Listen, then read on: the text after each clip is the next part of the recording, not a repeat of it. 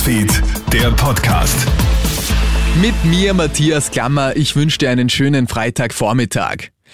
Endlich Schluss mit den mühsamen Kontrollen. Der Handel freut sich auf den morgigen Einkaufssamstag, denn mit 12. Februar fällt ja die 2G-Regel im Handel und bei körpernahen Dienstleistern.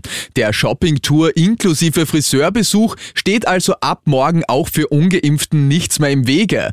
Besonders wichtig ist den Händlern, dass es ab morgen keine Kontrollpflicht in den Geschäften mehr gibt. Rainer Will vom Handelsverband. Zum einen dürfen wir endlich wieder Zuversicht erzeugen und nicht kontrollieren das ist einfach für uns so schwierig gewesen, weil es die Spaltung der Gesellschaft eben vorangetrieben hat. In der Branche geht es nach wie vor sehr schlecht. Mehr als die Hälfte der Händler haben Existenzängste. Viele kämpfen und daher freuen wir uns auf jede und jeden Kunden.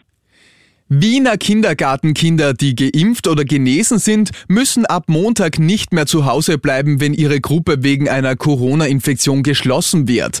Das gibt gestern Bildungsstadtrat Christoph Wiederkehr via Twitter bekannt. Bisher mussten auch geimpfte und genesene Kinder zu Hause bleiben, wenn in ihrer Gruppe zwei andere Kinder oder eine Pädagogin positiv getestet wurde. Ab Montag werden sie im Kindergarten weiter betreut. Dies werde von Experten so empfohlen und sei in der jetzigen Phase der Pandemie durchaus zu rechtfertigen, so Wiederkehr.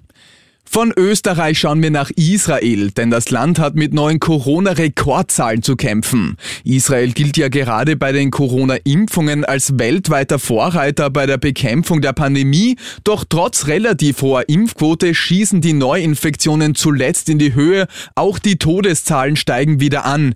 Jetzt kommt heftige Kritik von Experten, denn das Land habe die Omikron-Welle unter dem Glauben, dass diese milder verlaufen werde, zu entspannt ansteigen lassen. In den USA ist jetzt eine gekidnappte 80-Jährige gerettet worden und zwar durch das Online-Wortratespiel Wordle. Während die Frau schläft, bricht ein bewaffneter, nackter Mann in ihr Haus ein und sperrt die 80-Jährige in ein Badezimmer im Keller. Die Tochter des Opfers wird jedoch misstrauisch, da die Mutter ihr entgegen ihrer Gewohnheit nicht ihr tägliches Wordle-Ergebnis schickt. Sie alarmiert daraufhin die Polizei, welche die Frau schließlich befreien kann. Und das war's schon wieder mit den wichtigsten Infos bis jetzt. Das nächste Update und den nächsten Podcast gibt's dann am Abend von Jeremy Fernandes. Schönen Tag dir.